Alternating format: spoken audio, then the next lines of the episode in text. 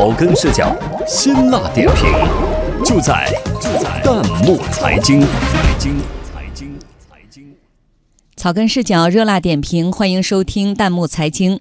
黄焖鸡米饭联手支付宝要开深夜食堂，装修从街头风变得高大上，网友念旧了，还是喜欢原来的配方，原来的味道。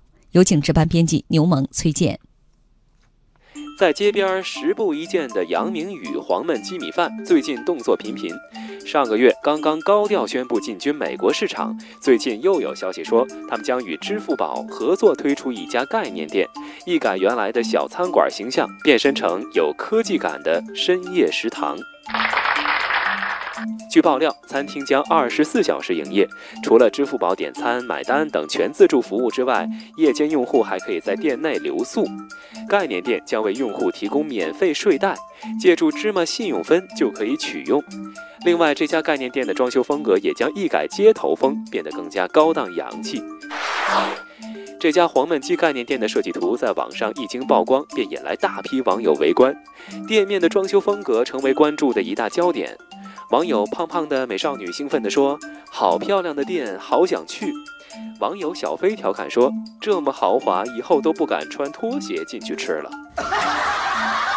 网友严淑欣说：“感觉还是不错的，毕竟现在的人吃东西也是越来越注重环境了。”另外，店内可以提供住宿服务，也格外吸引眼球。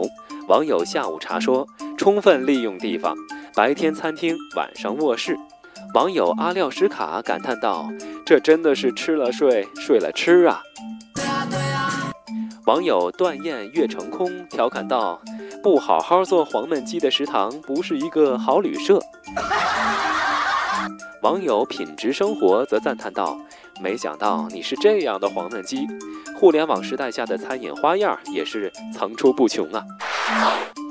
不过，也有不少网友担心，店内环境变得高大上了，饭菜价格会不会水涨船高呢？网友布鲁斯说：“这岂不是得三十块钱一份儿，加菜六块，加肉十块了吗？”许多网友反而开始怀旧，他们说：“还是喜欢原来的配方，原来的味道。”网友徐杰说：“这店看起来高级的不像我吃过的黄焖鸡。”还有网友认为开饭店的黄焖鸡开启旅店听起来太不靠谱。网友牵牛花说：“吃我可以接受，但叫我用共享睡袋，坚决拒绝。”网友小活牙质问说：“免费睡袋大家用，时间久了，这卫生能保证吗？”网友卫士保洁师则提醒说：“公安和消防部门要出手了，提供睡袋在店里打地铺，就等于变相提供住宿服务啊。”还有不少网友认为，这样的黄焖鸡店只能是昙花一现。网友嘴角上翘虚伪笑说：“概念始终是概念。”网友丁媒体说：“价格贵将无人问津，价格便宜将亏死。”网友嘿小凳子也担心，会不会又是一时头脑发热的项目呢？在这里，我们不评价这家概念店的装修风格或者经营策略。